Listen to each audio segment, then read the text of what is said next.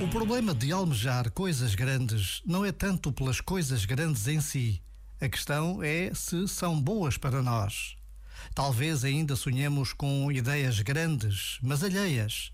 Ideias que recebemos da nossa cultura, da nossa família, comunidade ou grupo a que pertencemos. Podem ser ideias grandes para outros e, ao mesmo tempo, podem não ser grande coisa para nós.